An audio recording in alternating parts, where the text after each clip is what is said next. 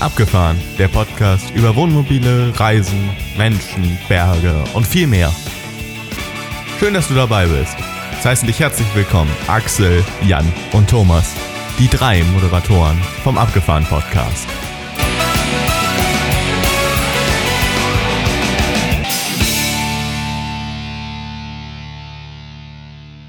Herzlich willkommen zum Abgefahren Podcast. Heute ist der Abgefahren Podcast unterwegs und zwar in Duisburg.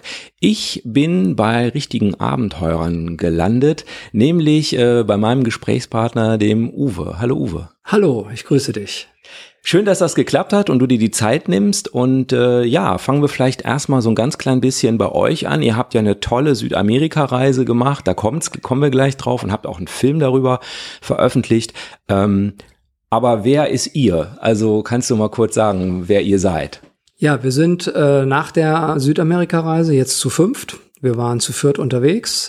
Das ist also Sandra, meine Frau, mein ältester Sohn Luca, der war zum Zeitpunkt der Reise sechs und äh, mein zweiter Sohn Felix, der war zum Zeitpunkt der Reise sechs Monate alt.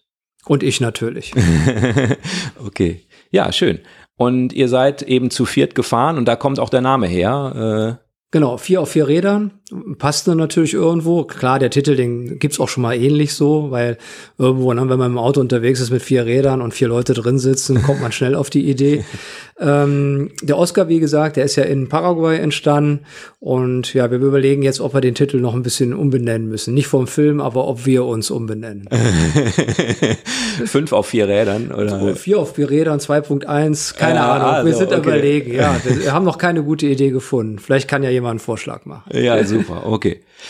Und du hast schon gesagt, ihr, ihr wart unterwegs und wir sind ja in einem, in einem äh, Camping-Podcast und da habt ihr jetzt nicht irgendwie eine Flugreise gemacht und schöne Hotelübernachtungen. Ihr habt die Reise äh, mit einem Expeditionsmobil gemacht und äh, kannst du uns das ein bisschen beschreiben? Ja, also äh, Sandra hatte von äh, Anfang an geplant, die Panamerikaner zu fahren, von Norden nach Süden oder umgekehrt.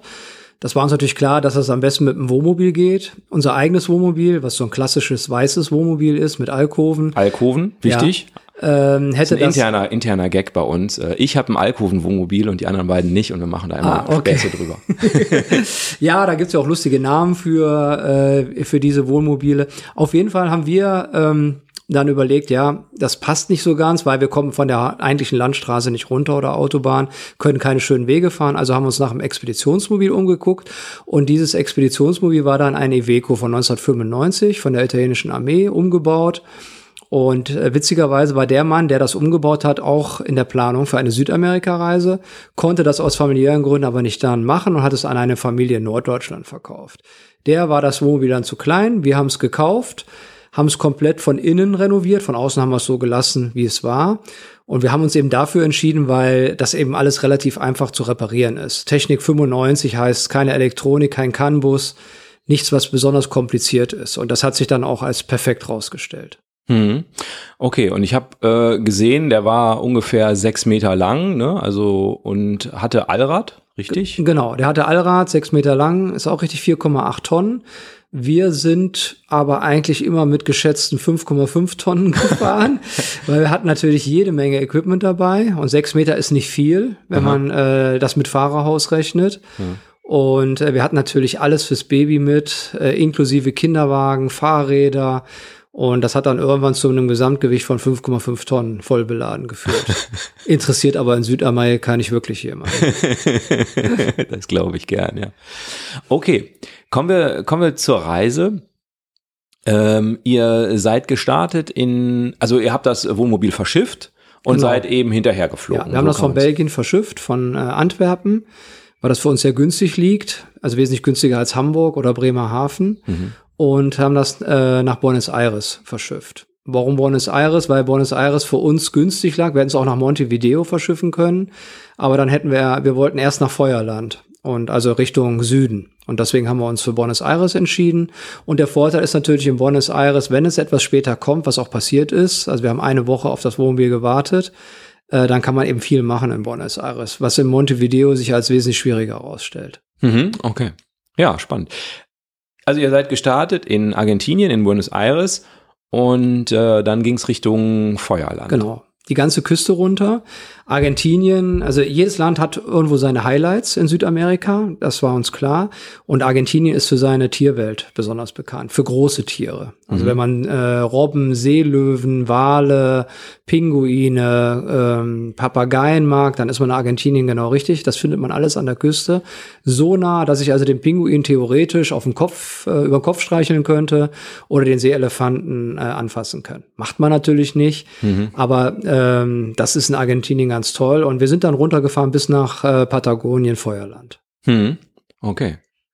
Und ähm, ihr seid dann wie weiter? Also ihr seid äh, Feuerland gehört noch zu Argentinien oder es ist, ist ja, man Chile? fährt dann kurz durch Chile, okay. dann wieder ist man wieder in Argentinien, mhm. also im eigentlichen Feuerland, was an Richtung Antarktis liegt, das ist Argentinien.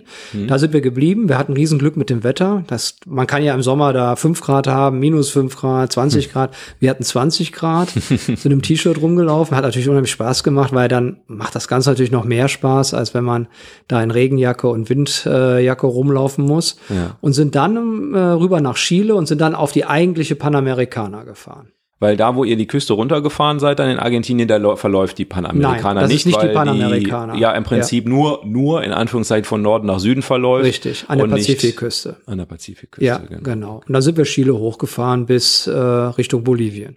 Hm. Eine Sache fällt mir noch ein, wo du Tierwelt sagst, äh, im Film, äh, den ich natürlich sehr empfehlen kann, machen wir auch gleich noch. Ähm, da kommt eine lustige Szene vor, warum man nicht äh, bei Pinguinen übernachten sollte. ja, das wussten wir nicht. Äh, das kommt, wird auch in dem Film erzählt. Äh, Pinguine schlafen scheinbar nicht. Oder zumindest nur kurzzeitig. Und wir haben äh, direkt am Meer übernachtet, an einer Ping oder in der Nähe einer Pinguinkolonie und wir konnten einfach nicht einschlafen, weil die die ganze Zeit geschnattert haben. Am Anfang war das natürlich unheimlich süß. äh, aber das Problem war, wir, wir konnten auch nicht wegfahren, weil ich nichts gesehen habe. Es war stockfinster. Und ich hatte natürlich Angst, dass ich irgendwie einen Pinguin überfahren würde.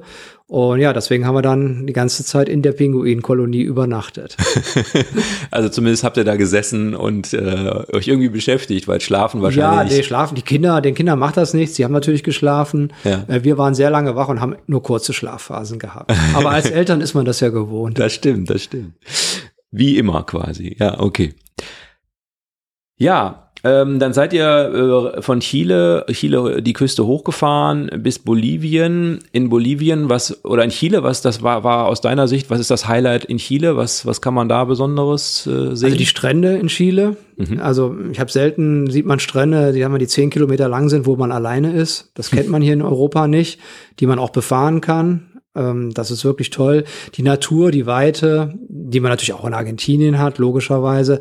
Aber in Chile äh, haben uns wirklich diese Strände, äh, wo wir waren, sehr begeistert. Mhm. Wir wären auch gerne länger geblieben, aber wir waren natürlich immer in gewisser Weise unter Zeitdruck. Mhm. Äh, weil wir jetzt nicht wie manche äh, Südamerika-Reise, die haben ja ein Jahr Zeit, mhm. dann kann man natürlich überall mal das Ganze ausdehnen. Mhm. Und äh, wir fanden es immer schade, wenn wir die Strände verlassen mussten. Mhm. Okay. Und von Chile ging's nach äh, Bolivien, hast du gerade schon genau. äh, gesagt. Ich erinnere mich äh, daran, dass ihr da eine Kupfermine, glaube ich, war Äh, ja. ja, Bolivien liegt ja allgemein sehr hoch. Ja. Äh, wir waren da äh, in verschiedenen Städten, die liegen alle um die 2500, 3000 Meter hoch. Mhm. Und diese Mine, das ist so ein ähm, Silber, äh, ein Berg, wo Silber abgebaut Silber. wird und andere hochwertige äh, Materialien. Äh, da äh, sind wir auch in, also zu der Mine gefahren. Mhm. Wir sind nicht in die Mine rein, das durften wir nicht mit den Kindern. Wir haben aber Leute getroffen, die da drin waren. Äh, da waren auch Deutsche drin, sogar Bergbauingenieure und die haben wir danach noch getroffen, nach der Besichtigung. und die haben wirklich die Hände über den Kopf zusammengeschlagen, weil mhm. äh, eben da gesprengt wird nach Lust und Laune, ohne System. Und man wundert sich, dass so wenig passiert. Mhm. Aber es war für uns schon sehr spannend, sowas mal zu sehen, live zu sehen, weil man das wirklich nur aus Dokumentationen kennt. Mhm. Es kommt im Film auch vor, also jeder, der den Film sich anguckt, der wird das dann ja. auch nochmal genauer sehen. Aber es sieht auch schon, also sagen wir mal so, Thema Umweltzerstörung ist dann da auch schon deutlich sichtbar. Ne? Natürlich. Also vor allen Dingen in Bolivien ist das Thema Umwelt sowieso äh, extrem schwierig, weil äh, es gibt keine richtige Müllabfuhr, außer in den Großstädten. Und also ich habe selten so viel Müll am Straßenrand gesehen wie in Bolivien. Mhm. Das macht einen natürlich dann sehr traurig, weil wir selber, äh, wir hatten ja Babywinde und alles, wir haben die teilweise drei, vier Tage mit uns rumgefahren, Hm. weil ich das einfach nicht kann. Ich kann nichts aus dem Fenster schmeißen, das mache ich auch in Deutschland nicht. Hm, Und, hm. äh, und dann sieht man eben die Leute den Kofferraum aufmachen und alles im Straßenrand hinpfeffern. Aber das ist eben, es ist eben Bolivien. Hm. Das gibt es in vielen anderen Ländern der Welt auch, diese Problematik. Und die macht einen natürlich dann so ein bisschen nachdenklich. Hm, hm. Ja, absolut. Was würdest du sagen, das war jetzt so ein bisschen negativ, äh, Bolivien. Ähm, was würdest du sagen, ist das Highlight dann in Bolivien gewesen aus Also? Bolivien ist trotz dieser Umweltproblematik, auch mit der Mine, mit dem Abbau und der Umweltverschmutzung, mein Lieblingsland. Mhm. Also weil da sind so viele Highlights hintereinander. Das heißt, die Atacama-Wüste, auf dem, äh, auf dem Salzsee haben wir übernachtet. Mhm. Ähm, Im Urwald waren wir in Bolivien. Wir sind die Todesstraße äh, entlang gefahren. Ähm, also da gibt's noch viel mehr. Bol- also Bolivien hat mich einfach begeistert, auch von den Menschen, Mhm. äh, vom Essen. Also wenn man aus Argentinien nach Bolivien kommt, dann ist das so, als wenn man ja, wenn man von McDonald's in ein äh, Ein-Sterne-Restaurant geht. Ja, also Okay. Argentinien ist sehr äh, traurig eigentlich so vom Essen, muss ich sagen. Also wir hatten uns sehr gefreut auf Argentinien, aber das, was man so im Kopf hat, ähm, dass also Argentinien, ähm, für uns ist das ja so das Land mit den tollen Steaks und Rindern und ähnlichen. Wenn man gerne Steaks isst, dann freut man sich, aber diese äh, Sachen werden alle äh, exportiert. Da ist nix. Also man kann das kaufen, natürlich in speziellen Läden, aber prinzipiell hat Argentinien auch eine schwere Wirtschaftskrise, was wir gemerkt haben. Und das ist in den Supermärkten, fällt das sehr auf. In Bolivien dagegen ist alles schön bunt. Man kriegt alle Früchte, die man sich vorstellen kann. Es ist wesentlich günstiger als in Argentinien auch. Und äh, wir haben uns da sehr wohl gefühlt. Ja, schön. Okay. Bolivien, wenn ich richtig äh, notiert habe, ging es dann weiter nach Brasilien. Ihr habt dann im Prinzip den Bogen gemacht wieder zurück zur Atlantikküste. Ist das Genau, wir so wollten, sagen? wir wollten eigentlich erst durch Paraguay, ähm, sind aber dann, oder direkt durch Paraguay, durch die Pampa, sind aber dann über das Pantanal gefahren. Und das war eigentlich äh, mit einer unserer besten Entscheidungen, weil äh, die Tierwelt im Pantanal, äh, so etwas haben wir persönlich noch nie gesehen auf unseren Reisen. Also das ging da bis dahin, dass die Krokodile auf der Straße lagen. Äh, wir haben blaue, blaue Aras gesehen, die total selten sind. Ähm, wir haben alle möglichen Vogelarten, Tukane, ähm, Wasserschweine. Es lief alles wirklich über diese eine Straße, die, im Panta die durch das Pantanal führt. Und das hat uns wirklich begeistert. Bis auf die Mücken. Die haben uns, äh, die haben uns in den Wahnsinn getrieben. Weil wir hatten auch weder vorne noch hinten eine Klimaanlage. Und das heißt, wir hatten eine Luftfeuchtigkeit immer von 100 Prozent im Fahrzeug. Hm. Ja, ja, okay. Das ist dann natürlich äh, schwer auszuhalten ohne Fenster auf. Ne? Das ist schwierig, genau. Fenster auf heißt ja, klar, wir hatten Mückengitter, aber die sind irgendwie doch reingekommen, weil man musste die Tür mal irgendwie aufmachen. Und wir hatten einmal 27 Mücken im Fahrzeug. Das werde ich nie vergessen. ja, ja, das, das ist schon, habe ich auch mal in Kanada erlebt, sowas, also vielleicht ähnlich oder genau, das ist schon krass manchmal, wenn man Ja. sowas dann erlebt, ne? die dann auch durch Hosen durchstechen und so, ist auch keine genau, Hose das was. ist im Amazonas äh, genauso gewesen, als wir da waren. Das, also die haben mich durch das Hemd gestochen. ja, okay. Jetzt seid ihr nicht komplett äh, irgendwie ins Amazonasgebiet gefahren, oder? Nein, wir sind dann raus, im Prinzip nach Paraguay, Das ist nach Süden wieder. genau, und dann äh, zu, zu den Wasserfällen, Iguazu, und von da aus dann nach Uruguay und dann nach Montevideo. Und dann ging es wieder zurück. Mhm. Okay. Wie lang wart ihr, wart ihr insgesamt unterwegs? Knapp vier Monate. Vier Monate, weil ihr es eben nicht so gemacht habt wie andere, dass ihr euren Job äh, geschmissen Ja. habt, euer Haus aufgegeben, Freunden gewunken Nein, habt, ich habe Hausrat verkauft. Richtig. So. Ja, das machen ja viele. Oder die haben eben Mhm. äh, eine Basis zu Hause, die weiterarbeitet. Mhm. Äh, vielleicht eine Firma. Ähm, ich bin ja eine One-Man-Show, sagt mal meine Frau auch. Und äh, wir haben, also ich habe äh, weitergearbeitet, meine, äh, ich, ich arbeite im Social-Media-Bereich, das geht ganz gut und Marketing. Mhm. Hab natürlich viel vorbereitet auch, ähm, wobei mein Hauptjob im Sommer ist. Das ist der Vorteil, weil ich äh, eigentlich auch in der Kinobranche arbeite noch Mhm. und äh, das kann ich im Sommer machen. Mhm. Deswegen finden unsere längeren Reise immer im Winter statt. Also Oder im europäischen Winter dann. Ja, genau, im, im europäischen Winter. Also wir können gut verreisen zwischen Oktober und März. Mhm. Und das äh, macht natürlich die Südhalbkugel dann wieder attraktiv. Genau, Ne? das würde jetzt auch für Südafrika, wir haben das ja auch in Australien sechs Monate gemacht, ähm, da genau das Gleiche. Ja, cool. Okay. Ähm, also vier Monate und ähm, ich habe ab und zu mal dein Navi eingeblendet gesehen. Da sah man so eine Kilometerzahl. Mhm. Äh, kannst du ungefähr, sagen? Äh, 24.000 Kilometer. boah, in vier Monaten. Ja, da habt das ihr hört aber sich jetzt nach, Strecke Deutsch, gemacht. nach deutschen Verhältnissen wäre das gar nicht so viel. Ähm, oder, oder ein guter Vertreter, sage ich jetzt mal, der vielleicht 50 fährt im Jahr oder 60.000. Ja, ja. Aber man muss ja berechnen, in Südamerika, wir haben für teilweise für 100 Kilometer drei Stunden gebraucht oder vier Stunden, je nach Strecke. Hm. Und dann sieht man die 24.000 Kilometer in ganz anderen Dimensionen. Ja, oder in Feuerland zum Beispiel war der Seitenwind so stark, dass ich mich so ans Lenkrad festgekrallt habe auf der Landstraße, dass die Hände schon ganz schwitzig wurden. Mhm. Weil wir immer so einen Seitenwind hatten. Ich habe gesagt, wenn ich das Lenkrad loslasse, fahren wir in der Sekunde in den Graben. Mhm. Mhm. Ja, ja, also natürlich andere Herausforderungen, so fahrerisch, Natürlich. ne? Ja, Ganz klar. ja. ja. ja. 24.000 Kilometer. Das ist äh, nicht, boah, also äh, würdest Sportlich. du das, sehr, sehr, ja, würdest du das nochmal so machen? Also man sieht natürlich mehr unterschiedliche Sachen, aber man hat natürlich im Detail dann etwas weniger Natürlich. Zeit. Also, wenn ich die Alternative habe, meinen Job aufzugeben, Ja, die meinte Oh. ich nicht, sondern wenn du jetzt wieder vier Monate ja, Zeit ich wieder so machen. Ja, haben wir, oder haben wir immer so gemacht. Okay. Also die Australien, wir waren sechs Monate Australien, Neuseeland, Tasmanien und Asien. Hm. Äh, da haben wir ähnliche Kilometerleistungen gehabt. ja. Also das äh, haben wir immer schon so gemacht. Wir waren jetzt gerade in Costa Rica mit dem Jeep unterwegs, mit dem Allrad-Jeep. Und äh, auch da sind wir, äh, haben wir auch teilweise für 100 Kilometer drei Stunden gebraucht. aber wir sind eben viel gefahren. Wir sind von äh, Süden nach Norden, von Westen nach Osten. Und das, äh, wir, wir bleiben nicht so gerne länger an einem Ort. Also sagen wir so, zwei Wochen Malediven wäre jetzt nicht so unser Ding. Hm, hm, ja, okay. Ähm,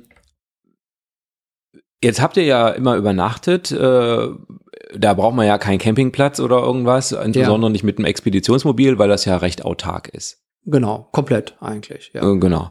Ähm, hast du dir da irgendwie vorher äh, Gedanken gemacht? Guckt man da, gibt's da äh, so, so Outback-Apps Ja, oder was? genau. Oder fährt man einfach irgendwo hin und sagt, ach, hier kann ich stehen bleiben und Nee, wundert das- sich dann, dass die Flut kommt? Es gibt Leute, die das so machen. Ja. Die bewundern wir immer in gewisser Weise, weil das ich das für schwierig empfinde, gerade wenn ich mit Kindern unterwegs bin. Mein, äh, wir haben das ein bisschen aufgeteilt. Meine Frau ist der Navigator und äh, sie liest sehr gerne in Reiseführern. Mhm. Das tue ich nicht. äh, ich kümmere mich darum, dass das Fahrzeug fährt. Mhm. Und das haben wir super, das funktioniert wirklich super schon seit eh und je. Wir ergänzen uns da auch sehr gut. Und äh, wir haben immer den iOverlander benutzt als Übernachtungs-App. Das Ah, ist okay. eine super App, muss ich wirklich sagen, wo Overlander ihre Übernachtungsplätze eintragen auf der ganzen Welt. Mhm. Und äh, das kann man mit verschiedenen Navigations-Apps verbinden. Und dann führt die einen zu dem Punkt. Also ich, ich sag mal, ich will jetzt in, in der Nähe von Santiago de Chile übernachten, dann gebe ich das ein. Und dann sagt er mir mh, am, St- äh, am Strand, da, da und da, oder ja gut, Santiago de Chile liegt nicht am Strand, aber da, da und da ist eine gute Übernachtungsmöglichkeit. Das haben wir bestimmt zu 50 Prozent genutzt und waren immer sehr zufrieden mit den Übernachtungsplätzen. Und wir waren im Endeffekt ja auf drei Campingplätzen in der Zeit. Den Rest haben wir autark gestanden und haben uns das Wasser an Tankstellen geholt oder aus Flüssen. Je nachdem. Also in Süd, äh, in Patagonien oder Feuerland kann man sich ja das Wasser problemlos aus dem Fluss holen oder aus dem See. In, Boli in Bolivien sollte man natürlich da lieber die Finger von lassen. Weil man nicht weiß, welche Mülldeponie weiter nördlich oder so liegt. genau. Und flussaufwärts wir haben das ja auch an unseren Wasserfiltern gesehen, ne, wie Ah, das okay. dann äh, verschmutzt ist. Ah. Genau bei der Dieselqualität genau das Gleiche. Äh, in Bolivien ist der Filter uns dann komplett zugesetzt. Äh, oder nee, in Chile war das schon. In Chile. Also die, die Qualität ist sehr unterschiedlich in den Ländern. Ja, ja, okay. Ah, Okay, also diese App iOverlander ist sozusagen das Park for Night der Expo Expeditionsmobilfahrer. Äh, So kann man es sagen. Park for Night benutzen wir ja auch äh, im Europa. Das Ja. ist eine super App. ja, ja, genau. Ja, ja. Jetzt sind das ja Länder. Ach, ich bleib noch mal kurz bei dem Thema. Ich habe mir noch Navigation aufgeschrieben. Jetzt habe ich Ja. gesehen, du hast so ein Navigationsgerät gehabt. Also ich weiß nicht, Garmin sah. Garmin sah, war das, ja. Garmin. Ähm, benutzt man dann so eine ganz normale Garmin Camper äh, Navigation und funktioniert das gut? Das oder? war, eine, das war Garmin Camper, also Mhm. extra für Camper, aber es gibt äh, einen Slot für Karten und ich hatte mir extra eine Südamerika-Karte besorgt. Ich hatte, deswegen hatte ich dieses Navigationsgerät ausgewählt. Ah, weil es einen Slot hatte. Für gibt sehr wenige Camper, die für Südamerika äh, sinnig sind. Aha. Also TomTom und so bietet das, soweit ich weiß, gar nicht an. Hm. Und äh, wir waren damit sehr zufrieden. Natürlich fehlen da viele kleine Straßen. Mhm. Die sind nicht drauf, aber das kann man sich ja alles äh, offline runterladen als Offline-Karten. Mhm. Und wir haben dann also die grundsätzliche Navigation findet über Garmin statt bei uns immer noch. Ich Mhm. liebe dieses äh, Navigationsgerät. Das wird auch ins neue Fahrzeug kommen. Und äh, wir haben dann eben über Maps.me oder wie sie gibt's ja verschiedene andere noch, Mhm. äh, äh, holen wir uns dann die Offline-Karten für die genaue Navigation. Ah, okay. Ja. Ah, okay. Jetzt sind das ja Länder, wenn ich da jetzt so dran denke, mit meinem, äh, mit meinem begrenzten Horizont, dass, dass ich denke, hu, also das Thema Sicherheit sind ja arme Länder, wenn man da jetzt mit so einem, mit so einem Expeditionsmobil auffährt, irgendwie, äh, das weckt ja vielleicht nicht nur die guten Geister. Ähm, Thema Sicherheit, war das ein Thema für euch Ja, oder immer schon, seid ihr die ganz natürlich. coolen? Nein, nein. äh, man macht sich ja immer Gedanken, wenn man das Fahrzeug verlässt. Also nicht nur in Südamerika, weil ähm, auch in Deutschland oder in Italien kann mir die Scheibe eingeschlagen werden. Wir haben uns da sehr gut darauf vorbereitet, äh, soweit wir konnten. Wir wussten natürlich, dass die, äh, dass die Scheiben, äh, die waren schwer zu erreichen, weil es sehr hoch war. Die Tür war äh, gut gesichert. Die konnten wir von innen sichern, nochmal zusätzlich mit dem Riegel. Und wir sind dann im Prinzip durch unseren Durchstieg zum Fahrerhaus. Wir hatten ja eine Verbindung zum Fahrerhaus äh, mit einer mit einem Sicherheitsschloss immer rausgegangen. Wir sind nie durch die Tür rausgegangen. Also wir haben das immer von innen gesichert. Also man musste hätte die Scheibe aufflexen müssen, um da reinzukommen. Das Fahrerhaus hatten wir auch nochmal mit zusätzlich mit Heki-Schlössern gesichert. Das heißt, wenn ich die Scheibe einschlage von der Beifahrertür, kriege ich die Tür nicht auf. Hm. Das hat sich in Valparaiso dann auch äh, Gott sei Dank äh, bewahrheitet, unser, äh, unser Sicherheitskonzept. Da wurde uns die Seitenscheibe eingeschlagen. Äh, wir hatten noch eine Panzerglasfolie über die Scheibe gemacht. Das heißt, die ist nicht zersplittert, sondern hat sich nur nach innen gebogen, wie so eine Windschutzscheibe. Derjenige, der das gemacht hat, wollte dann die Tür öffnen, hat dabei den Pin abgerissen von der Tür, kam nicht rein, weil das Heki-Schloss nicht aufgekriegt hat und konnte nur Sachen rausziehen und hat sich dabei noch verletzt an den scharfen Kanten der Seitenscheibe. Hm. Also das ist für uns ein, immer ein wichtiges Thema und äh, da kommen wir ja gleich noch drauf auf das neue Fahrzeug, äh, da umso mehr. Hm, okay, ja. Ähm, ich habe gesehen, ihr seid, habt eine, die äh, Panamerikaner, meine ich, wäre es gewesen, die hatte eine Unterbrechung und da musstet ihr eine Fähre fahren und das äh, kommt im Video vor einfach oder im Film vor und ähm, da habe ich gesehen, dass da auch ein anderes Wohnmobil auf die äh, Fähre gefahren ist und ich meine, ein deutsches Kennzeichen erkannt zu haben aus Heidelberg und äh, da habe ich mich so gefragt, äh, ist das so, dass ihr da viele Deutsche getroffen habt? Wir gelten ja als reisefreudiges Ja. Volk. Ja, doch. Also äh, Deutsche trifft man ja wirklich überall. es gibt so Hotspots, habe ich irgendwie das Gefühl. Also Neuseeland gehört dazu. Aber ich glaube, äh, Kanada auch. Entschuldigung. Aber äh, wir haben auch da natürlich Deutsche getroffen. Und auch deutsche Auswanderer, also die in, äh, wir haben zum Beispiel einen äh, äh, Lachszüchter, der in Alaska lebt, getroffen. äh, der ist die Panamerika von oben gefahren mit seinem Wohnmobil. Ja, okay. Der meinte dann so, wir waren so begeistert von den Wahlen und der so, habe ich jeden Morgen, meinte er. Wenn ich das Fenster aufmache, da waren wir natürlich ganz neidisch. Ja, ja, Ja, okay. also man lernt wirklich coole Leute kennen und ganz witzig war am Schluss, haben wir zwei Duisburgerinnen kennengelernt, zwei Frauen, die hatten sich ein Sabbatjahr genommen und die sind, wir sind angekommen in Montevideo auf dem Campingplatz und die sind losgefahren. Ah ja. Und mit denen sind wir heute noch befreundet. Ah ja, cool. Und den hat, die hatten auch eine schöne Reise dann. Ja, Ja, okay. Auch mit dem Wohnmobil oder sind die? die waren mit dem Pickup mit Aufsetzkabine Ah ja, unterwegs. okay. Ja, ja, okay. Ja. Also wirklich witzige Sachen, muss Ja. man wirklich sagen. Jetzt haben wir schon äh, viel den Film angeteasert. Ähm, kannst du ein paar Worte dazu sagen? Also habt ihr, äh, oft ist das ja so, dass Leute eben so eine Reise machen und von Anfang an eben denken, okay, das, äh, da machen wir einen Film draus und dann dann gibt so ein richtiges Storyboard, äh, wo dann, weiß nicht, an irgendeinem Morgen äh, die Gattin leicht bekleidet die Tür aufmacht und äh, Kaffee trinkt oder so, ähm, wie wir das aus vielen YouTube-Videos kennen. War das bei euch auch so? Hattet ihr das auch von Anfang an vor? Nein, überhaupt nicht. Also äh, wir haben, ich habe immer viel gefilmt, schon auf den anderen Reisen. Ja. Und ähm, jetzt hatte ich mir extra eine Drohne gekauft, weil ich wusste, da habe ich viel Platz zum Fliegen. Mhm. Und daraus ist eben äh, sind 27 Stunden Filmmaterial entstanden. Das guckt sich kein Mensch zu Hause privat an. Der guckt sich einen Drohnenflug 30 Minuten an. Ja, ja, stimmt. Und dann habe ich mich mit einem Freund zusammengesetzt, mit dem ich auch in meinem Kino zusammenarbeite und der Trailer für mich macht. Und er meinte, komm, wir schneiden das zusammen und dann macht das viel mehr Spaß zum Gucken. Aha.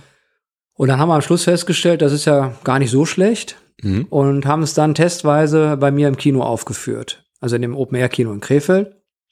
Und wir hatten es zweimal ausverkauft. Ich habe natürlich den lokalen Vorteil, weil das ist mein Kino. Ich kann natürlich ganz anders Werbung machen, als wenn es jetzt in München läuft. Ja. Aber ich spiele immer schon Reisefilme. Ja, ich habe also Filme wie Anderswo, Weit, äh, Expedition Happiness sind alle bei uns gelaufen. Wir haben da unser Publikum für. Und ja, der Film ist gut angekommen.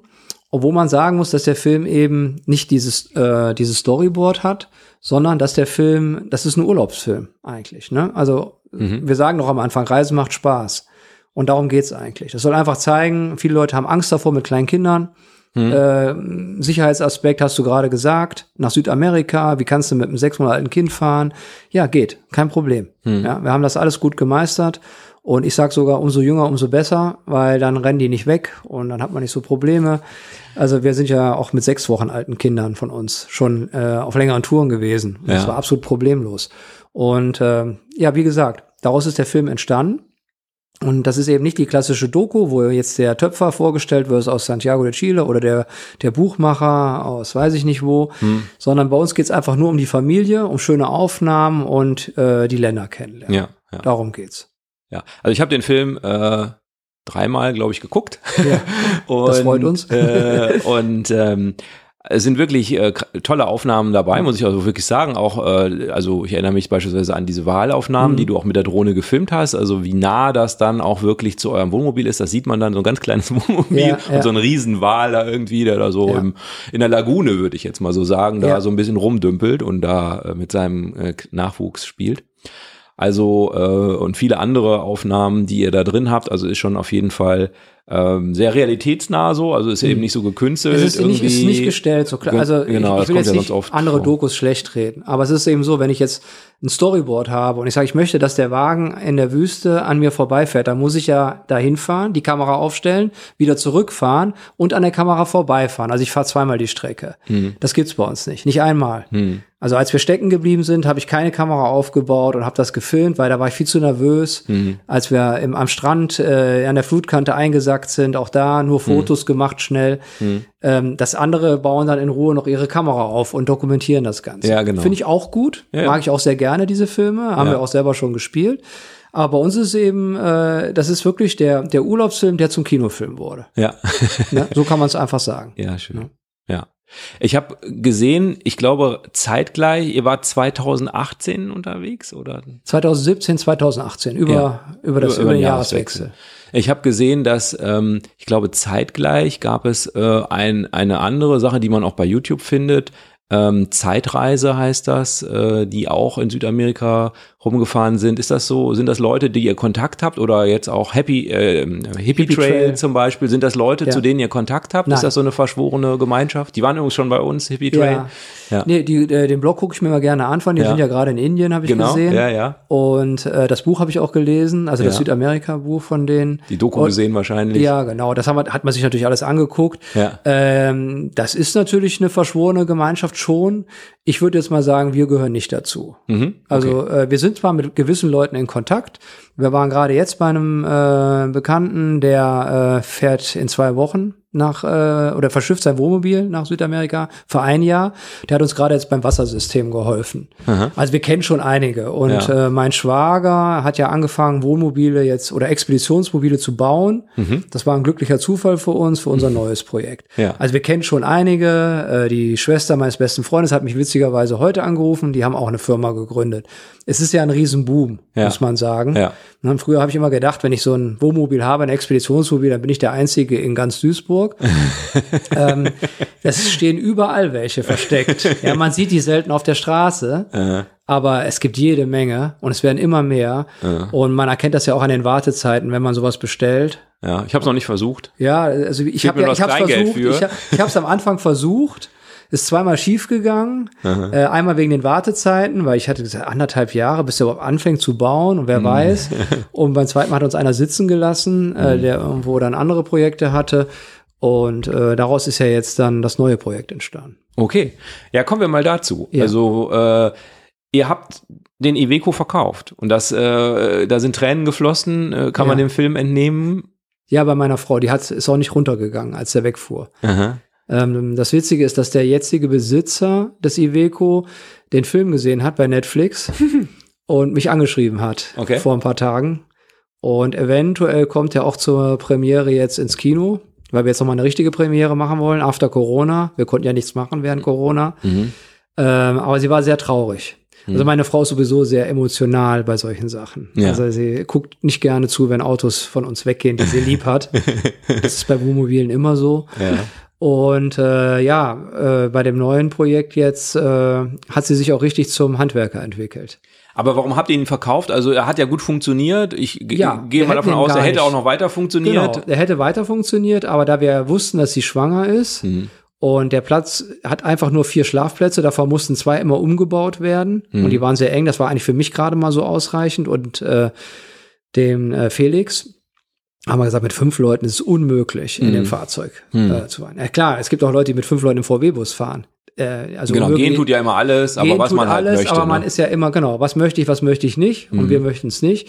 Und deswegen haben wir uns dann, äh, wir hatten uns ja, äh, wir hatten zu dem Zeitpunkt ja noch das weiße Wohnmobil Mhm. und haben das erstmal weitergefahren, das dann verkauft und dann haben wir uns entschieden, äh, den LKW zu holen. Okay, dann erzähl mal, was ist das für ein Fahrzeug? Ja, das ist, äh, das war auch, den habe ich blind gekauft. Das Mhm. äh, ist, ist mir zum zweiten Mal jetzt. Das weiße Wohnmobil hatten wir auch blind in München gekauft, ohne es zu sehen. Also du hast angerufen und Ich habe angerufen und gesagt, das will ich haben. Äh, und dann Mhm. meinte er, ja, ich bringe Ihnen das. Und habe ich gedacht, wenn er mir das bringt, dann wird es schon in Ordnung sein, weil sonst würde er sich das nicht trauen, wenn es ein Schrotthaufen ist. Aha. Und bei dem äh, Und hast du das Geld überwiesen, der ist gekommen, oder Genau. wie? Mhm. hat hier das Restgeld gekriegt, hat auch super funktioniert. Bis jetzt hat das, äh, egal, wir haben das schon öfters gemacht, immer funktioniert. Weil ich finde, man, äh, man erkennt es am Telefon. Kann Okay. natürlich sein, dass ich mir irgendwann mal irre, Ja, aber bis jetzt hat's geklappt. ja. Ähm, bei dem THW-Fahrzeug, was wir uns dann ausgesucht hatten, das stand in Berlin. Aha. Wir sind, als das inseriert wurde, gerade nach China geflogen. Ich konnte da nicht hin, also habe ich gesagt, ich reservieren Sie mir, ich zahle es an. Mhm. Und das wäre ja weg gewesen, die Anzahlung, wenn ich es dann nicht genommen hätte. Ja. Und dann bin ich nach Berlin gefahren und Entscheidung war richtig. Ähm, wir haben das Fahrzeug extra aus bestimmten äh, Gründen gewählt. Erstens ist es ein M-Fahrerhaus, das heißt, das Fahrerhaus ist etwas länger als ein normales Fahrerhaus. Das hat hinten so eine Schlafbank, Mhm. Ja. eine kleine. Ja. Nicht wie die Feuerwehrautos, die neun Sitzplätze haben, sondern eben eine kleine Bank, wo der Fahrer sich ausruhen konnte. Ja. Wir haben jetzt da hinten zwei Quersitze. Das geht bei alten Fahrzeugen, kann man, kriegt man die noch zugelassen, wie beim Defender, Hm. vergleichbar hinten. Und alle fünf sitzen jetzt vorne, ganz kompakt. Naja, sehr Und die Kinder lieben das, diese Sitzposition. Ja. Ja, also selbst ich kann da sitzen in dem Quersitz, habe ich ausprobiert, da würde ich es auch zwei, drei Stunden ohne Probleme aushalten. Die Kinder können also größer werden noch. Die können größer werden. Die wachsen ja sowieso in der, heutzutage in der irren Geschwindigkeit. Ja, ich habe auch manchmal den Eindruck, das ist eher mein Alter, aber äh, sag noch mal kurz, das ist, was ist das für eine Basis? Also das alte war Das- Iveco, jetzt ja, ist Mercedes. Wir haben uns äh, natürlich auch äh, äh, aufgrund der Südamerika-Erfahrung für Mercedes entschieden, hätten uns auch für Iveco entschieden. Wir haben aber keinen Iveco gefunden, weil Iveco war auch sehr gut vertreten in äh, Südamerika. Mhm. Aber wir haben gesagt, Mercedes ist wirklich weltweit, überall. mhm. äh, und ein 1222, der ist von 85. Das ist eben eine ganz einfache Technik. Mhm. Ja. Die Motoren werden heute noch äh, in überholter Form in Busse in Südamerika, Afrika und eingebaut und sind dann noch in Betrieb. Ja. Das heißt, man kriegt so ein Fahrzeug immer repariert. Und der hat einen langen Radstand. Das war für uns auch wichtig, weil mit einer kurzen Kabine wären wir nicht ausgekommen mit unserem Konzept, was Aha. wir vorhatten. Weil wir wollten fünf feste Schlafplätze ohne zu bauen. ja, Und das ist in einer 4,80 Meter Kabine nicht möglich. ja. Ja, oder nur unter extremen Einschränkungen. Also jetzt habt ihr ja diesen LKW gekauft ähm, und der hatte ja einen Aufbau. Also da ist ja schon was Genau. das drauf. war ein Spezialfahrzeug für Säureaufnahme und Ölunfälle. Mhm. Der hatte einen 5000 Liter Tank hinten, glaube ich. Ja, Extra verstärkte Federn. Äh, Mhm. Das heißt, wenn ein LKW umkippt und das Öl ausläuft, dann kommt, wäre der angekommen und hätte das aufgesaugt. aber das habt ihr ja nicht gebraucht. Das Nein, das haben wir weg. zerschnitten. Mhm. Ja, ist immer schade, wenn Ja. man sowas kaputt macht. Ja, Äh, aber das ist ja bei allen Feuerwehrfahrzeugen so. ja, ja, genau. Das habt ihr also komplett runtergerissen. Ja. Ich muss mir jetzt vorstellen, am Ende war dann da ein Fahrerhaus und hinten und der, der nix. Leiterrahmen. Genau. Oder? Mhm. So bin ich von Berlin dann nach äh, Ah, Mörs okay. gefahren. Okay. Und äh, jetzt hast du gesagt, Kabine, da, die, die bestellt man einfach so bei Ebay oder wie, wie äh, Könnte man, ja, gibt's jetzt sogar, hab ich gesehen. In China werden Kabinen für Witzpreise angeboten, muss man wirklich sagen. Aber äh, wir waren ja so speziell mit unserem Konzept und wir hatten das riesen Das ist GFK wahrscheinlich oder was? nee, oder? wir haben Aluminium. Aluminium. Also da gibt's ja auch da, äh, äh, gerade in dieser Community scheiden sich die Geister ja an jedem Thema, ne? Lithium-Batterie, AGM-Batterie, normale Batterie, Mhm. was baue ich für ein Wassersystem ein? Jeder, glaube ich, der das verkauft, meint, Recht zu haben. Mhm. Ja. Habe ich bis jetzt festgestellt. Hat er Das- bestimmt auch. es gibt für jedes Vorteile, ne? Also Ja, es gibt genau. ja aus Holz, ich kann aus, ähm, aus, ähm, aus Aluminium bauen, Mhm. ich kann aus GFK, wie du gerade gesagt hast, bauen, was die meisten machen. Mhm. Äh, es gibt aber auch Konzepte mit Stahlrahmen und dann äh, kann man jedes Material in die Mitte einbauen. Mhm. Ähm, mein Schwager, das hatte ich ja eben schon erwähnt, hatte sich selbstständig gemacht, äh, gerade zu diesem Zeitpunkt, als wir den LKW abgeholt haben. Mhm. Und wir sind sein zweites Projekt geworden. Das heißt, wir haben die Kabine komplett bei ihm bauen lassen aus Aluminium. Mhm. Äh, er sitzt mit seiner Firma auch direkt in Camp Lindford bei uns. Das war natürlich für uns von Vorteil. Und äh, wir haben mit ihm das komplette Konzept entwickelt für Ja. die Kabine. Okay, da hattet ihr also jemanden, der auch so eine Planung, ich meine, ich habe das bei The Sunny Side, kennst, kennst du die, die, der war ja auch bei uns äh, schon mal im Podcast. Ja. Äh, die, die sind mit so einem Defender durch Südamerika gefahren, sind da jetzt auch, glaube ich, Willi ist, glaube ich, tot jetzt gerade. Ähm, Ja. Und, also der Defender. und äh, und äh, die bauen auch so auf Basis von einem, ich glaube, das ist so ein Mercedes-Abklatsch aus Österreich oder so, Ja. bauen die auch so eine Steier wahrscheinlich oder sowas, ich ja. glaube, Ja. ähm, bauen die auch so, ein, so eine Kabine und dann, das kann man, äh, hat er dann auch dokumentiert da bei YouTube. Und äh, die sind dann natürlich mit Planungen, also, also ausgeschnittenen Pappdingern, wo man dann mal so, wo geht in Oder so. Computergrafiken. Also wir haben es mit Computergrafiken erstmal gemacht. Also wir hatten erstmal den Vorteil, mein Schwager hatte ja gerade eine Kabine gebaut für sich und Mhm. hat in 1222 zufällig sich auch gekauft. das, ist war natürlich Zufall. schon mal von Vorteil. Ja. Sein Schwiegervater baut Wohnmobile seit 30 Jahren für sich selbst und hat das fest in Amerika, Südamerika stehen gehabt. Auf MAN-Basis. Und der hat natürlich viele Erfahrungen gesammelt. Was hält, was hält nicht, was geht, was sollte man machen. Mhm. Und ähm, die sind auch früher immer mit dem Defender durch Südafrika und afrikanische Länder gefahren, im Süden von Afrika. Also haben sehr viel Erfahrung mitgebracht, hatten zwar noch keine Firma, aber durch diese ganzen Erfahrungen haben wir die Kabine entwickelt. Man muss natürlich sagen, wenn man so eine Kabine entwickelt, äh, das ist schlimmer als ein Haus zu bauen. Ich habe schon mal ein Haus, ein, äh, ein altes Haus komplett äh, entkernt und neu gebaut. Wenn ich da mich um einen Zentimeter vertan habe, war das nicht schlimm. Dann habe ich ein bisschen Gips, ein bisschen Zement, Beton, keine Ahnung, habe das Fenster größer, kleiner gemacht. Das geht beim Wohnmobil nicht. Wenn ich das Fenster falsch einsetze in der Kabine, dann habe ich auf einmal eine Küche, die vielleicht nur 80 Zentimeter hoch ist und ich krieg, äh, krieg einen Buckel, wenn ich koche. Das heißt, es muss alles passen, weil ich kann es nicht mehr ändern. Wenn das Fenster einmal sitzt, sitzt. Ja. Gerade bei der Bauweise, die wir uns jetzt, äh, wir haben ein Waben, also ein Wabenskelett aus Aluminium und da müssen die Fenster an der richtigen Stelle sitzen. Mhm. Ich kann das nicht wie bei GFK irgendwo reinschneiden. Das ist der Riesenvorteil bei GFK. Mhm. Das heißt, wir haben auf Millimeter geplant. Wir haben äh, ungelogen ein halbes Jahr gema gemalt, geplant, gerechnet. Mhm. Und wir sind jetzt zweieinhalb Jahre an dem Projekt dran. Wir feiern im November Dreijähriges. ja, also wenn mir das einer vorher gesagt hätte, hätte ich das nie geglaubt, Ja. weil ich gedacht habe, komm, das schaffen wir in einem Jahr. Ja. Aber es ist natürlich so, wir haben alle Jobs. Äh, Corona kam, Mhm. Lieferprobleme, äh, Preisexplosionen, Mhm. das kam alles zusammen. Und ähm, man hat natürlich, wir haben jetzt alle unsere Erfahrungen reingebracht, äh, die wir in den letzten Reisen gemacht haben, äh, durch die, durch äh, Australien, Südamerika. Und dann will man das haben, das haben, ach, das hätte ich noch gerne und das möchte ich anders haben. Ja, und so ist das neue Konzept entstanden. Ja.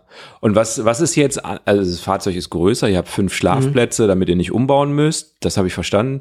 Was, was ist noch anders als Die im Kabine Iveco? alleine ist sechs Meter, Mhm. äh, so, so groß wie unser altes Fahrzeug. Ja. Ja, wir haben in das Wohnmobil im Prinzip alle Erfahrungen eingesetzt, äh, die wir in den Reisen, in den letzten Reisen gemacht haben. Ähm, besonderes Highlight ist für uns eben die Rundsitzgruppe. Die ist sehr wichtig. Wir möchten gerne mit fünf Leuten gemütlich sitzen und in alle Richtungen rausgucken können. Das konnten wir nicht bei den anderen Wohnmobilen, die wir hatten. Das hat uns immer gestört. Und das haben wir jetzt gemacht. Dann haben wir über der Rundsitzgruppe ein Hubbett, was mit Hydraulikstützen runterfährt. Das heißt, wenn man schlafen geht, die Kinder gehen ja sowieso zuerst schlafen, äh, wenn, wenn in der Regel, äh, dann äh, können wir das Bett runterfahren. Wir können, äh, die Kinder haben jeder ein eigenes Bett, äh, geschachtelt gebaut. Das heißt, zwei übereinander, eins geht quer rein in diese Schachtel, äh, also nicht drei übereinander wie im Wohnwagen zum Beispiel. Und wir können das, den Kinderbereich mit einer Tür vom Badezimmer komplett abtrennen von uns, dass die ihre Ruhe haben und wir unsere Ruhe haben.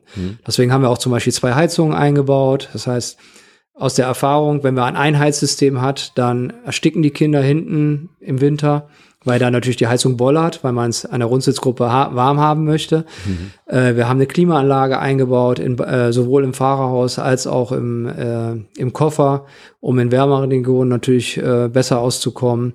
Ähm, wir haben äh, eine Trockentoilette jetzt. Mhm.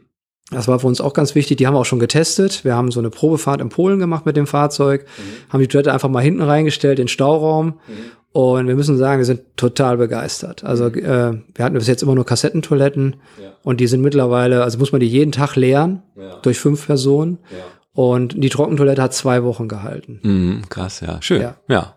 Und das ist ja jetzt dann Gut, also Strom wäre jetzt noch ein Thema und Wasser, ja. wahrscheinlich größere Tanks als in einem genau. Iveco. Ja. Und wir wahrscheinlich haben 400 Liter Frischwasser. Mhm. Im Iveco hatten wir, ich glaube, 200. Mhm. Äh, wir haben 600 Liter Diesel. Wir haben, äh, wir haben an Strom alles, was es gibt, also 24, 12 Volt. Mhm. Wir haben äh, Lithiumbatterien mit 230 Volt. Wir kochen aber mit Gas, mhm. weil uns das Spaß macht mit Gas. Ja. Und äh, wir haben auch den Backofen, den können wir mit äh, Strom betreiben. Wir haben einen Generator mit 4000 Watt, einen Schiffsgenerator, also sehr stark, mit dem könnte ich schweißen theoretisch. ähm, das alles ineinander, das geht alles ineinander und das ist hochkomplex, finde ich. Mhm. Also wenn ich jedes Mal, wenn ich da drauf gucke, plus die Solarpanel. Ja. Ähm, das ist also, äh, unser Einfamilienhaus hat nicht so eine komplexe Schaltung. ja, weil, weil wir keinen Generator haben, keine Solarpanel. Ja. Und äh, da haben wir sehr lange dran getüftelt. Aha, aha. Und äh, dann natürlich auch alles vernünftig verlegen. Das heißt, die 12 Leitungen von den 230 Volt Leitungen trennen, dass man auch alles wiederfindet. Hm. Äh, überall Sicherung natürlich drin. Hm. Notschalter, hm. wenn mal was ist. Hm. Ähm, ja, das hm. ist auch da war das eine Planung von drei Monaten für die Elektrik. Ja. Jetzt hast du vorhin gesagt, bei dem neuen Fahrzeug ist auch das Thema Sicherheit nochmal eingeflossen. Ja. Wir haben sehr hochwertige Fenster gekauft. Ähm, Fenster mit einer äh, Makrolonverglasung. Das heißt, die kann man nicht einschlagen. Mhm. Die würden sich nur mit einer, äh, ja, mit einer Flex öffnen lassen, mit einer Diamantflex. Mhm. Kann man so aufsägen. Mhm. Ja, Aber, gut, haben die wenigsten dabei. In der Regel nicht, genau. also ist keine Chance, da reinzukommen kein Ansatz, wo man einen Hebel ansetzen könnte an den Fenstern. Mhm. Die Tür hat auch äh, ein vierfach Sicherheitsschloss mit äh, vier Riegeln, äh, also auch nicht zu öffnen, kann man nur raussprengen theoretisch. Mhm. Ähm, gleiche natürlich vorne im Fahrerhaus, wieder die Heki-Schlösser, mhm. äh, Sicherheitsschlösser zwischen der Verbindung Fahrerhaus. Das ist übrigens sehr wichtig für uns. Mhm. Also äh, wenn ich Kinder habe, würde ich mir nie ein Konzept bauen, dass ich keine Verbindung zur Kabine habe weil äh, sonst wird die Fahrt alle fünf Minuten unterbrochen. Ich habe Hunger, ich möchte was essen, ich muss mal pipi, äh, mir ist langweilig. Äh, das würde dann zu einer Fahrt führen, die einfach äh, noch mal dreimal so lange dauert wie sonst. Weil ich müsste ja jedes Mal anhalten, die Leiter rausziehen, mhm. weil das Fahrzeug ist extrem hoch, ich kann nicht einfach so einsteigen. Mhm. Und ähm, deswegen sagen wir äh, mit Kindern nur mit Durchstieg, mhm. weil da auch da scheiden sich natürlich die Geister. Mhm. Weil es einfach ein Angriffspunkt ist. Ne? Natürlich, naja. aber äh, mhm. ich sag einfach, ich finde es auch praktisch, wenn ich, äh, wenn ich jetzt im Matsch irgendwo anhalte mhm. äh, und ich kann, ich brauche gar nicht rausgehen. Ja. Was wir noch als Highlight haben, das habe ich äh, bei meiner, äh, bei meinem allerersten Termin, als ich mir ein Expeditionsmobil Firma angeguckt habe, äh, habe ich gesehen, hatte der Besitzer ein Zelt auf dem Fahrerhaus für mhm. die Kinder. Der hatte auch drei Kinder mhm. oder hat drei Kinder. Mhm. Und das fand ich so genial, das ist bei mir nicht mehr aus dem Kopf rausgegangen und das haben wir jetzt äh, auch verwirklicht. Wir haben uns so ein Overlander-Zelt geholt, was auf dem Defender oder auf dem mhm. Äh, Toyota ist. Und das ist für drei Personen und die können jetzt auf dem Fahrerhaus oben schlafen. Und das mhm. Zelt ist so stabil, dass man aber auch sich zwei Stühle draufstellen kann und das als Beobachtungsplattform nutzen kann. Ah, sehr auf vier cool. Meter Höhe ist natürlich, wenn man jetzt in Afrika unterwegs ist oder ja, so, ja. ist das genial. Ja, absolut. Cool. Ja. Und ähm, ihr habt jetzt aber, das ist jetzt kein Alkoven mehr, das heißt, über dem Fahrerhaus ist ja jetzt das, das Zelt, Zelt genau. und kein, kein Alkoven Nein, mehr. Genau. Das es gibt halt die Kabine. Bei den Konzepten ja auch nicht möglich, ja. weil das Fahrerhaus zu hoch ist. Mhm. Und äh, die Kabine bewegt sich ja auf einem, äh, entweder auf einem Federrahmen oder einem mhm. zwei-, drei Punkt gelagerten Rahmen. Das heißt, das verbindet sich ja zwischen Fahrerhaus und Kabine. Mhm. Würde ich jetzt einen Alkoven haben, müsste ich den Alkoven mit einem riesen Abstand mhm. zum Fahrerhaus bauen und dann würde ich locker über vier Meter gehen. Ja. Oder hätte einen Alkoven, der wäre nur eine Höhle. Ja, ja für Schlangen. Stimmt, das macht Sinn. ja. Ähm, aber das Fahrzeug ist natürlich jetzt deutlich länger, ne? Also sechs Meter war das alte Fahrzeug, Genau, jetzt habt ihr eine sechs Meter. Kabine. Acht, und äh, Ja. das äh, ist also deiner Erfahrung nach aber kein Problem, weil länger ist ja nicht unbedingt immer nur besser. Nein. Also ich hätte natürlich gerne ein kompakteres Fahrzeug, Ja. ganz klar. Äh, Ich Ja. der Iveco war äh, traumhaft zu fahren. Von der, von der, äh, also wir, wir sind in kleinen Städten rumgefahren, überall. Das können wir jetzt nicht mehr. Hm. Da muss man, oder man muss besser aufpassen, wo man lang fährt. Hm. Aber mit Ähm, mehr Schwung. ah, oder mehr Schwung. Aber das ist ja immer mit so Konzepten. Ne? Wenn ich jetzt, ich fahre ich mit einem Jeep, mit einem Zelt, dann komme ich überall hin, habe aber nur ein Zelt und keine Toilette. Naja, Dann genau. fehlt mir dies und das. Also ich glaube, dass jedes Konzept seine Vor- und Nachteile hat. Und wir haben ja auch ganz klein angefangen. Also wir hatten ja auch ein äh, Pickup als erstes mit einer Aufsetzkabine. Das war unser erstes Fahrzeug. Hm. Und ähm, da mussten wir ja auch mal raus aus dem Fahrzeug, hinten wieder rein. Hm. Innen drin war sehr kompakt, war ja nicht viel Platz. Die Dusche war so klein, dass ich mich kaum umdrehen konnte. Hm. Und jetzt haben wir eben viel Platz. Dafür sind wir nicht ganz so äh, wendig, Hm. aber dafür sind wir komplett autark. Hm. Und auch die nochmal auf die Erfahrung zu kommen, wir, äh, wir brauchen zu 98 Prozent brauchen wir das kleine, extrem geländegängige Fahrzeug nicht. Mhm. Und wir fahren auch nicht durch die Sahara über Dünen mit dem Fahrzeug. Dafür ist es gar nicht gebaut. Mhm. Also wenn, wenn ich die Sahara durchqueren wollte, würde ich mir nicht so ein Fahrzeug kaufen. Mhm. Dann hätte ich mir einen kurzen Radstand geholt, der höher liegt. Mhm. Ich würde das mal als Langstrecken-Expeditionsmobil bezeichnen. Mhm. Und wenn ich jetzt äh, sagen würde, boah, wir müssen jetzt durch Afrika fahren, würde ich mir einen Unimog kaufen oder was ähnliches. Mit, also für zwei Personen jetzt. Kinder zu Hause lassen, genau. Gute Idee. Oder wenn die Kinder aus dem Haus sind später rein. Ne? Ja, also ich finde Unimog auch super, natürlich. Genau. Ja, ja, klar. Ne? Aber jetzt ist Die Preise sind ja auch super. Ne? Ich habe letztens jetzt in der Promobil äh, gesehen, äh, was sie da so aufrufen für solche Fahrzeuge auf Unimog-Basis. da habe ich nur mit den Ohren geschlagen. sch- äh, Also die modernen Unimogs, die du ja sowieso nicht kaufen da, würdest, ko da aus gutem kostet ja die Basis schon 300.000 Euro äh, mit nix. ja, ja, genau. Ne? Und genau. da kommt man natürlich auf Preise, wo man denkt, äh, wie kann das sein? Ne? Das Mhm. ist ja, ja, da ist man ja bei Immobilienpreise eines Einfamilienhauses. Mhm. Da seid ihr nicht gelandet jetzt mit eurem Nein, Mobil. natürlich Mhm. nicht. Okay. Mhm. Äh, wir sind, Hätte ja sein können. Dass wir das- haben uns ein wenig verkalkuliert, aber relativ knapp, muss Aha, ich sagen. Aber das liegt eigentlich nicht an unserer Kalkulation, sondern dass jetzt Aluminium äh, auf einmal dreimal so teuer geworden ist, äh, Hm. Holz doppelt so teuer, der Kühlschrank war gar nicht lieferbar, den wir haben wollten. Hm. Ähm, so eine Trockentoilette, da schlackert man auch mit den Ohren, was die kostet, ja. Äh, weil es ja nur ein Stück Plastik eigentlich ist, auf Deutsch Ja, gesagt. ja, Und äh, wir nicht natürlich jeden Preis recherchiert haben. Hm. Ähm, aber ich finde, wir haben es so, also für uns gesehen gut. Mhm. Wir sind also wirklich in unserem Rahmen geblieben. Und es ist ja auch was Wert, äh, Wertbeständiges, was man Absolut. baut. Also ich Mhm. baue jetzt ja nicht einen, einen 7er BMW, der in der Sekunde, wo ich vom BMW-Händler rausfahre, äh, 40.000 Euro weniger wert ist. Hm. Ne? Das ist wie beim Gebrauchtwagen. Ja. Das haben wir ja nicht. Ja. Ne? Das ist wie ein Oldtimer im Prinzip. Der ist, der steigt eigentlich eher im Wert, Aha. Ja. wenn man ihn stimmt. pflegt. Ja, ja. Okay, jetzt hast du gesagt, Langstrecken-Expeditionsmobil. Das Ja. heißt, du hast äh, schon auch was im Kopf. Du hast gesagt, nicht in die Sahara. Das habe ich jetzt Ja. äh, der, deiner Schilderung entnommen. Das ist nicht der Plan. Was sind äh, die Pläne, die ihr so angedacht habt? Oder gibt es sehr, sehr konkrete Pläne? Wir hatten mal den Plan, vor dem Ukraine-Krieg äh, über die Ukraine, Georgien, Türkei, Iran und dann übersetzen nach Dubai, Oman. Da waren wir schon zweimal im Oman, hat uns sehr gut gefallen. Und dann über Saudi-Arabien nach Jordanien. Mhm. Das war so der Plan. Wie jetzt, das Ganze hängt natürlich von den politischen Lagen ab. Ukraine fällt sowieso flach. Ähm, aber man muss natürlich jetzt abwarten, auch wie sich Georgien entwickelt, Türkei ähm, und so weiter. Wir haben jetzt, ähm, mein Schwager hatte gerade ein Wohnmobil für eine siebenköpfige Familie gebaut, Okay. die jetzt äh, im Iran sind. Die sind gerade losgefahren. Und äh, die sind bis dahin, hat alles gut geklappt. Aber die haben sich natürlich von den Ländern, die wir eigentlich besuchen wollten, teilweise ferngehalten. Hm. Ich würde auch gerne Richtung Mongolei fahren. Aber das hängt von so vielen Faktoren momentan ab und äh, überall sind Unruhen, äh, dass es immer schwieriger wird, diese äh, Länder zu durchfahren. Nach Russland kommt man gar nicht mehr rein. Würde mich aber auch interessieren als Land, Ja, äh, unabhängig jetzt von der politischen Lage. ja. Äh, und das finde ich eben schade. Und deswegen können wir jetzt noch gar nicht so richtig sagen. Wir werden erstmal eine Testfahrt machen, eine längere, Mhm. äh, in Europa. Mhm. Vielleicht so im Winter Spanien Mhm.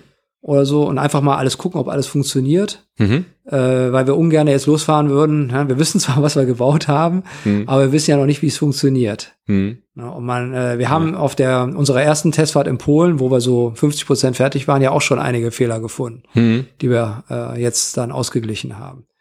Ja, und dann, das wäre so unsere Reise. Ist natürlich auch alles von den Kindern abhängig. Nehme ich die Kinder aus der Schule? Mhm. Kommen die damit klar? Hm. Durch Homeschooling haben wir festgestellt, dass es geht. Ja, es ist nervig, aber Mhm. es geht. Hm. Äh, und es hängt natürlich auch davon ab, wie die Kinder mitmachen und wie die Eltern damit umgehen. Hm, hm. Ja, okay, spannend. Also das ist auf jeden Fall äh, Richtung Osten sozusagen. Ja. Erstmal so der Blick, äh, wo genau, ob weiter nördlich, weiter südlich, das entscheidet Ich sich würde auch jedes Mal wieder nach Südamerika fahren. Also ich, Ja. ich muss wirklich sagen, das Land hatte ich vorher überhaupt nicht auf dem Schirm. So, Mhm. ich war zwar mal in dreimal in Brasilien gewesen, einmal in Peru, aber nie in den anderen äh, Ländern. Und wenn mir jemand gesagt hat, wir fahren jetzt in Urlaub nach Argentinien, ich sage, hm, ja, Argentinien, was soll ich denn da? Ne? Aber äh, mit dem Wohnmobil ist natürlich was ganz anderes. Ja, Und ähm, diese Weite und diese Ruhe und diese Einsamkeit hat mich schon begeistert, Hm, muss ich sagen. hm. Und ich würde gerne mit diesem Mobil, was wir jetzt bauen, auch nochmal Südamerika machen. ja, ja. Ja, auf jeden Fall. Oder Alaska, Kanada, USA. Mhm. Auch in den USA gibt's genug einsame Ecken. Ja, Oder Mexiko. Mhm. Kann ich mir auch gut vorstellen. Ne? Ja. Gibt's auch tolle Ecken. ja. Ja. Ähm, ja, das, das ist auf jeden Fall sehr vielfältig, ne, was Ja. man damit machen kann, weil das Fahrzeug natürlich auch sehr viel ermöglicht. Ne? Genau. Ja. Wenn, wenn ich nochmal auf die Reise komme, wenn du dir jetzt vorstellst, äh, ich würde sagen, okay, ich will mit meiner Familie, aber unserem Wohnmobil, also Ja. jetzt einen normalen Ducato, ja, ähm, so eine Reise machen, äh, da muss man Abstriche machen, hast du schon gesagt, aber möglich ist es, hast du schon auch schon Fall. gesagt. Ja. Ähm, das, das würdest du sagen, dass, also du hast auch Leute getroffen, glaube ich, die Es das so gibt- gemacht haben, ne? Wenn man auf die Caravan geht, da gab's, ich weiß nicht, ob es den noch letztes Jahr gab, immer diesen äh, Traumsalon oder so ähnlich, Traumreisen. Und da gibt es äh, von Seabridge und noch einer anderen Agentur Reisen organisiert. Mhm. Und die können auch mit normalen Wohnmobilen durchgeführt werden. Und die bieten zum Beispiel eine einjährige Reise an äh, der Panamerikaner. Mhm. Auch mit einem ganz normalen Wohnmobil. Die ist so ausgelegt, die fahren also im, nicht im Konvoi, sondern die kriegen jedes Mal eine Tagestour. Mhm. Wir fahren von äh, Valparaiso nach Santiago de Chile als Beispiel. Mhm. Hier ist deine Routenplan. Wir treffen uns da und da auf dem Platz und da campen wir alle zusammen. Mhm. Und äh, die waren zufällig da, als wir auch da waren in Südamerika und sind an uns vorbeigefahren. Mhm. Und da waren ganz normale Wohnmobile dabei. Die können natürlich nicht die Strecken fahren, die wir als mörderisch bezeichnen, ja, Ja. Wellblechpiste, 300 Kilometer, das würde das nicht aushalten. Ja. Ähm, und äh, aber die können trotzdem eine schöne Tour machen. Ja. Ja, also ich würde sagen, definitiv ja, kann man Haken hintermachen, geht mit Ja. Abstrichen. Ja. Äh, kleine, wo du sagst, äh, dass die diese Strecke gefahren sind. Ich war auch mal äh, in, in Alaska und da war tatsächlich auch so ein Wohnmobilclub, äh, ist schon ewig her, äh, da. Und die hatten dann auch so ein äh, Briefing äh, für den nächsten Tag. Und der Witz ist, es gibt nur den Alaska Highway. Das heißt, äh, du kannst in Richtung Norden und Richtung Süden fahren. ihn nicht Und da gibt's gibt's also dafür ein Briefing zu machen, fand Ja, ich damals süß. sehr, sehr witzig Ja. irgendwie, weil die es auch sehr ernst genommen haben. Dann aus Ja. ihren riesen amerikanischen Wohnmobilen äh, dann alle da zum Briefing gegangen und so. Die sind natürlich, die amerikanischen Wohnmobile sind gar nicht so schlecht geeignet, also für schlechte Strecken, weil sie wesentlich stabiler sind als die Ducato-Basis, Ja. Äh, weil die ja meistens auf irgendwelchen Ford oder GMC-Basis äh, gebaut werden und die, das sind ja meistens LKW. Äh, äh, also die Grundbasis ist ein LKW. Ja. Und die haben Zwillingsreifen, was ja auch natürlich äh, oft ein Vorteil ist im Gelände, also äh, bei schlechter Strecke. Mhm. Ja. Nicht im richtigen Gelände ist natürlich ein Nachteil. Und äh, deswegen können die solche Strecken ganz gut fahren, wenn sie nicht zu großen Überhang hinten haben. Ja, das waren diese, weißt du, mit Slide-Outs und hinten noch ein Auto dran Ja, ja, so. die haben wir auch gesehen, natürlich. Die fahren auch, wie gesagt, auch in Südamerika rum, aber Ja. dann eben nicht die ganz extremen Strecken. Ja, okay. Ja, jetzt nochmal die Leute, die jetzt denken, boah, das ist eine coole Sache, ähm, den Film würde ich mir gern mal angucken. Ja. Äh, wie können die euch finden? Also wir haben natürlich eine Homepage. Ähm, das ist vier auf vier Rädern. Äh, also wenn man das googelt, vier auf vier Rädern, äh, Film, kommt man auf unsere Homepage. Mhm. Äh, da gibt's einmal die Möglichkeit des Streams. Dann gibt's die Möglichkeit, eine DVD zu bestellen, also eine Blu-ray, nicht DVD, ganz wichtig, Mhm. weil nicht jeder einen Blu-ray-Player hat. Wir haben uns übrigens für die Blu-ray entschieden wegen der Qualität, Mhm. weil wenn wir das auf DVD gemacht hätten, wären die Drohnenaufnahmen komplett verpixelt gewesen. Das wäre schade gewesen. Und seit äh, vier Tagen oder jetzt, äh, je nachdem, wann der, äh, der Blog jetzt oder der Podcast zu hören ist, äh, seit dem 14. Mai auf Netflix. Mhm. Okay. Das heißt, das, das ist, und ihr, man kann euch auch kontaktieren über Instagram. Ne? Ja. Ihr seid auf Instagram aktiv, Facebook auch. Genau, Facebook, Instagram mit vier auf vier Rädern. Der Film kommt jetzt auch noch mal bei uns im Kino. Am äh, 30. Juli kommt er noch mal. Und äh, da kann man den noch mal Open Air sehen auf der großen Leinwand. Ah, cool. Da ja. werden wir auch wahrscheinlich, je nachdem, wie unsere Urlaubspläne sind oder die meiner Familie, werden wir alle anwesend sein, plus noch ein paar andere äh, Wohnmobilinhaber. Okay, cool. Das heißt, da kann man dann nochmal in Krefeld äh, in der Rennbahn ist das, ne? Auf der Rennbahn, Auf genau. der Rennbahn, ne? Ja. Genau. Open-Air-Kino machen und euren Film nochmal. Richtig, ja. Wenn man nicht streamen will und keine Blu-ray haben will, dann. also ich bin ja auch das. so äh, ein Freund, so ein James Bond zum Beispiel, den würde ich mir ja auch irgendwann mal im Stream angucken, aber den muss ich auf der großen Leinwand sehen. Ja. Also da bin ich echter Kinogänger noch. Ja. okay. Herzlichen Dank, dass du äh, uns das alles geschildert hast. mich und auch wir sehr wünschen euch eine ganz tolle weiteren Ausbau. Ist der jetzt fertig schon, der Ausbau? Oder es wird man nie Also meine fertig? Mhm. Frau war jetzt gerade da, und hat mir gerade Bilder geschickt. Äh, Wir sind jetzt so bei 80 Prozent. Okay. Ja, dann die, für die letzten 20 Prozent auf jeden Fall viel Glück, um dass die Holzpreise wieder nach unten äh, sinken und das Budget dann reicht und dann äh, tolle Reisen dann. Ja, ich danke dir. Vielen Dank. Danke dir. Das war der Abgefahren Podcast mit Axel, Jan und Thomas. Weitere Informationen findest du auf unserer Homepage abgefahren-podcast.de auf der Episodenseite.